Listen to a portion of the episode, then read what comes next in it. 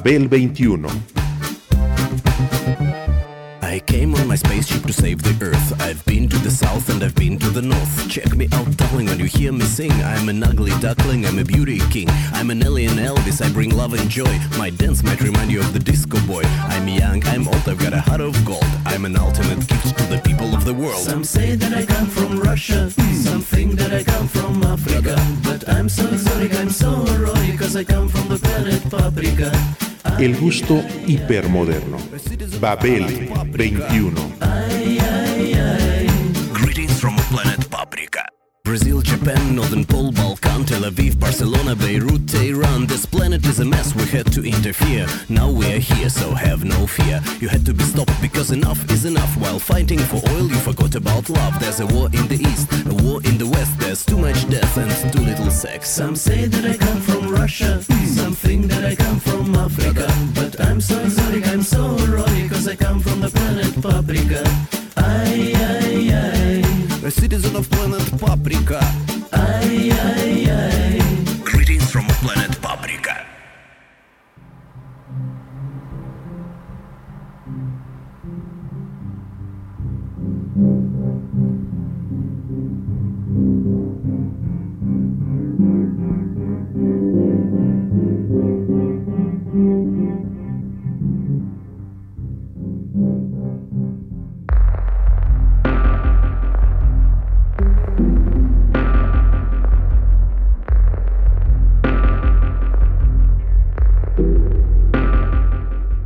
Samaris es un gran ejemplo musical de la pujante propuesta cultural con la que un país salió de una crisis de aparente imposible solución.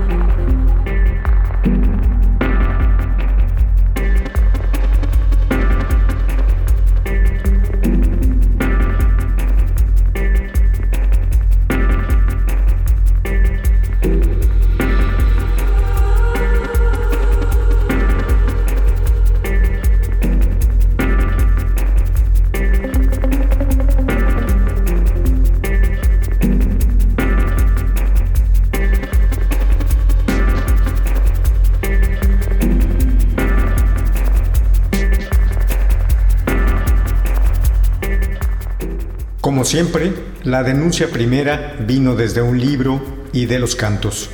En el 2006, en el texto titulado Tierra de Ensueño, Manual de Autoayuda para una Nación Asustada, en una traducción aproximada, el escritor Andri Magnason pronosticó y lanzó su grito de auxilio para su país, Islandia, en contra de un modelo económico basado en la obtención de dinero fácil, supeditado a la especulación financiera, bonos basura y burbujas inmobiliarias, entre otras cosas.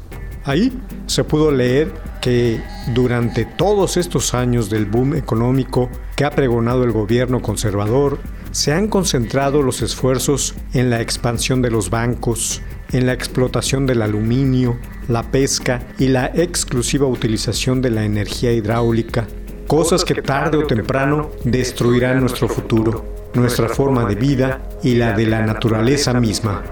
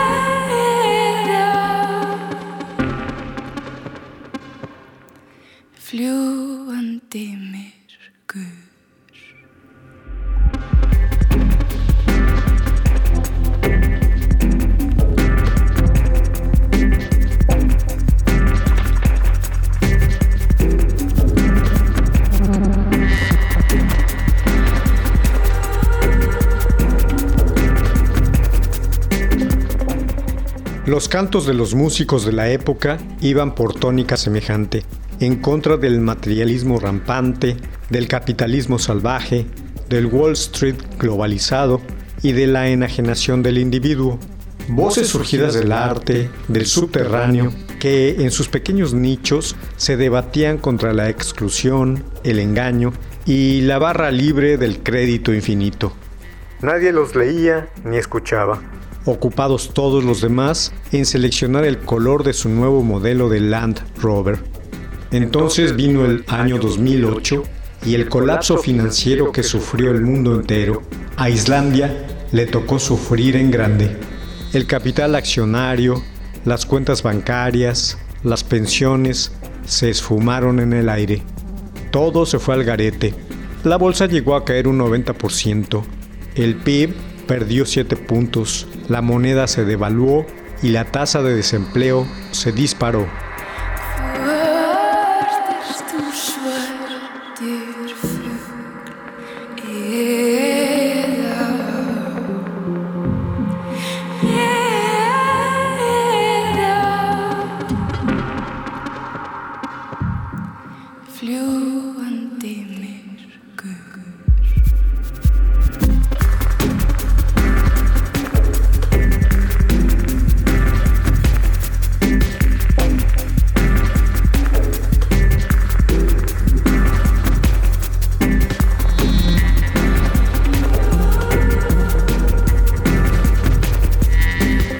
La Vox Populi salió a la calle, el gobierno cayó, los banqueros fraudulentos fueron enviados a prisión y hubo nuevas elecciones.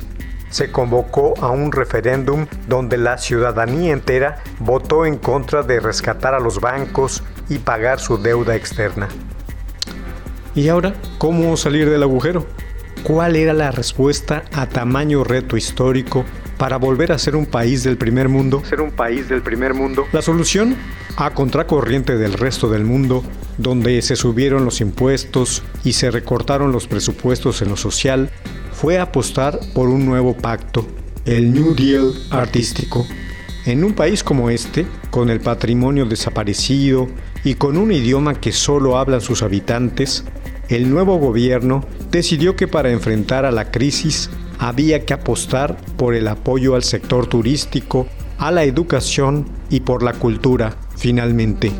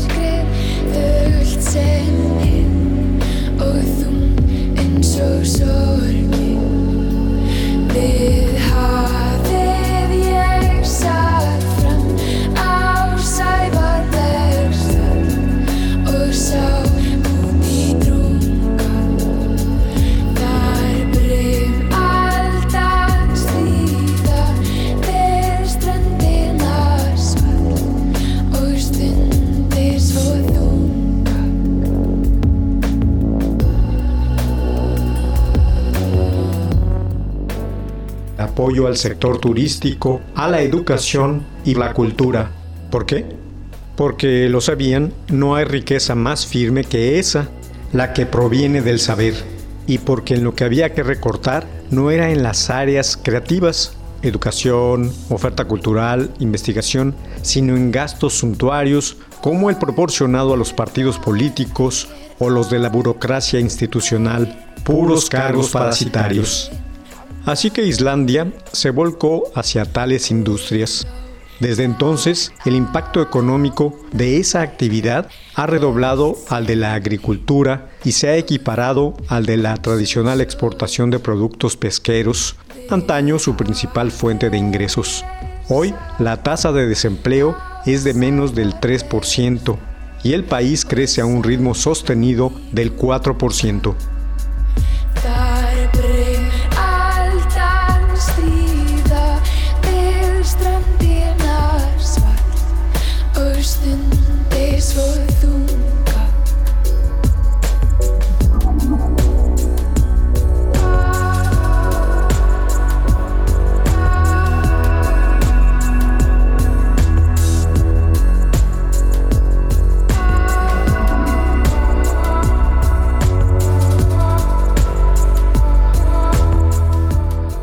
Pusieron a la cultura como la base de las industrias creativas y como parte cada vez más importante de la economía.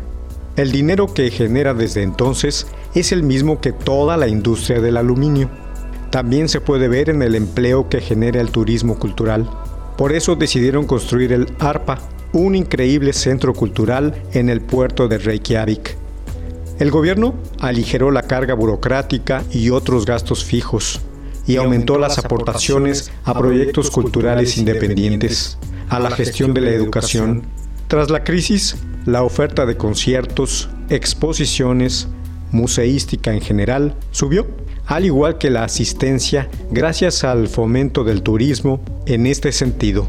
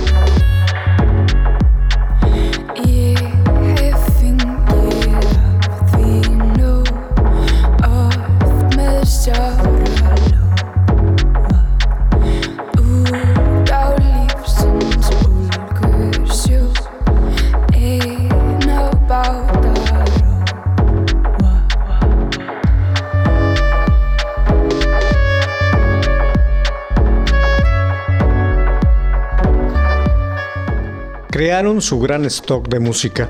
El 80% de los jóvenes, sobre todo en la provincia, comenzó a estudiar algún instrumento y solfeo, y eso se tradujo en el surgimiento de decenas de grupos, que en la actualidad, una década después, ya han alcanzado prestigio internacional. Por supuesto, la naturaleza de aquel lugar sigue siendo el primer atractivo para los turistas. Pero un 70% de estos, los jóvenes, según una encuesta reciente, lo hace ya por la música y su infraestructura.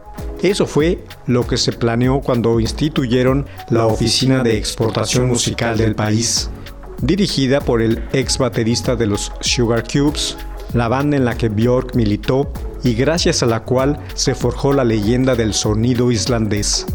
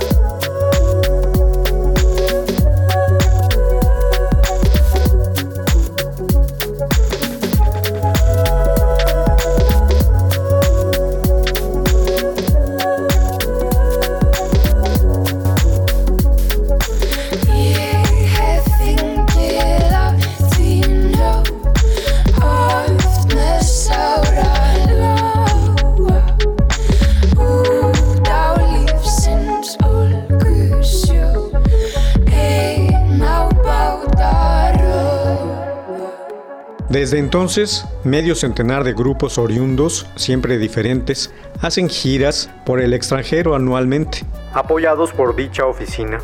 Paralelamente, ha crecido la industria del software y de los videojuegos, que proporciona mucho trabajo a gente del sector.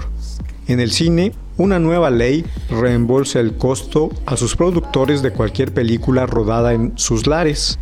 Ridley Scott se fue ahí a filmar Prometheus.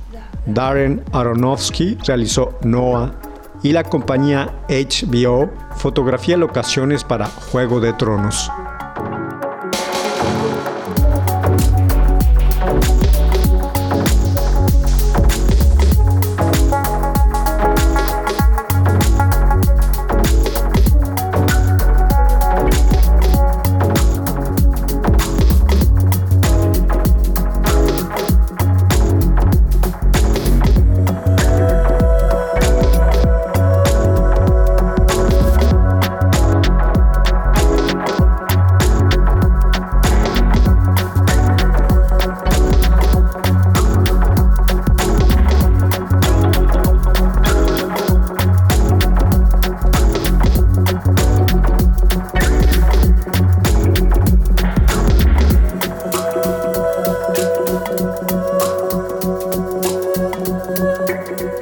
Creció igualmente la infraestructura teatral y el financiamiento para los escritores. El mundo se dio cuenta así del positivo accionar de un pueblo que supo remontar la crisis apostando por la cultura. En lo musical, aparte de dicha oficina, se fundaron dos compañías discográficas que aglutinaron a los intérpretes locales de sonidos contemporáneos, C12 Tonar y One Little Indian de donde han surgido grupos como Samaris, intérpretes de la música que hemos estado escuchando a lo largo de esta emisión, producto neto del proyecto islandés.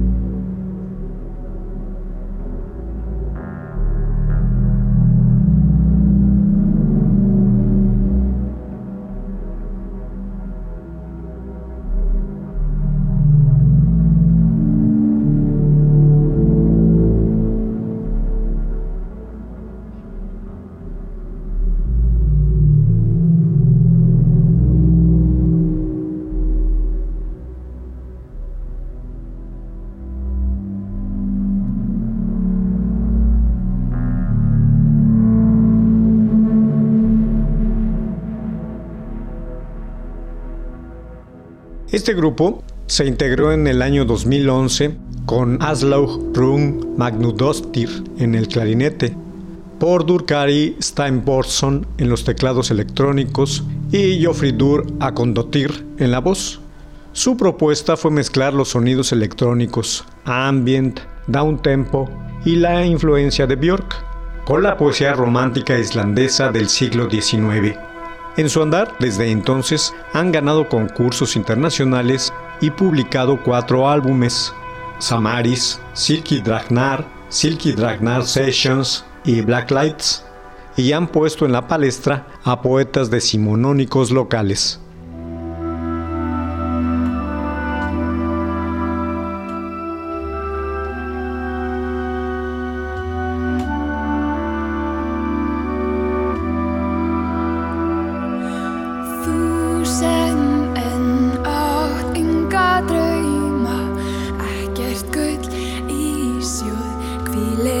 Á hvítum svæfli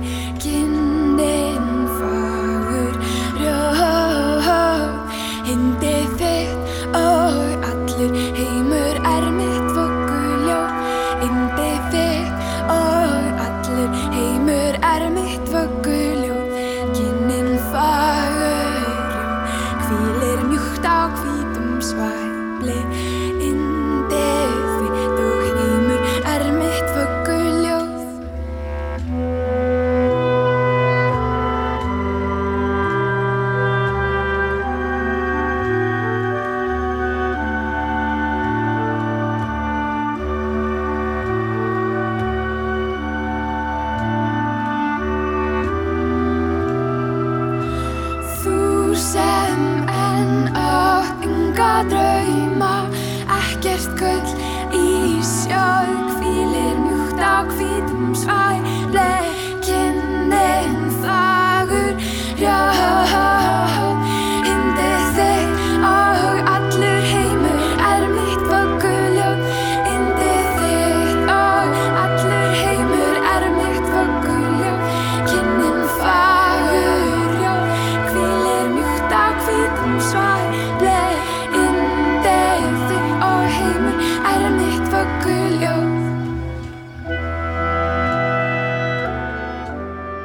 La de tales autores es una lírica que se enfrenta a la muerte y a la angustia existencial. Busca volver a las fuentes, a la raíz de los islandeses mismos, al mundo mágico y misterioso en que los dioses han gestado su mundo, construido en el silencio y en la tensión interior que nace de todo aquello, en su poética. La estética en la que se fundamenta Samaris arranca a la escucha de un mundo estático, sin sentido, donde todo tiene un valor relativo, más o menos gris, y lo conduce con la magia de sus versos a donde todo en la naturaleza está entrelazado, a un reino en que la metáfora, la alegoría, y no solo ellas, sino todas las llamadas figuras del lenguaje y el pensamiento, son reales y tienen vida propia. Un mundo en que cada acontecimiento en la naturaleza es símbolo de una verdad inefable.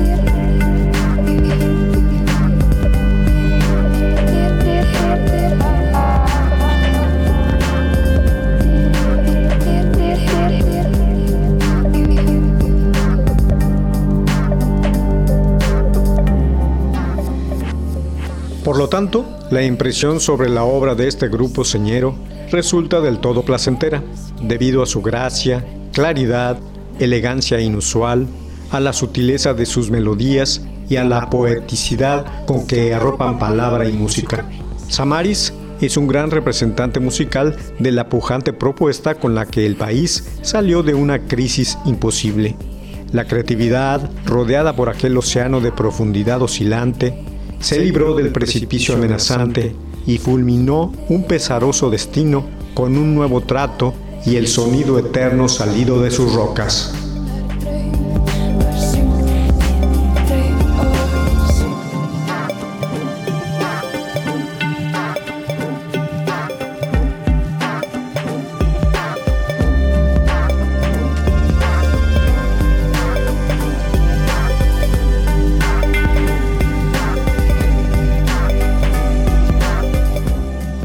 Babel 21, un programa de Sergio Monsalvo. Producción a cargo de Pita Cortés, Roberto Hernández y Hugo Enrique Sánchez.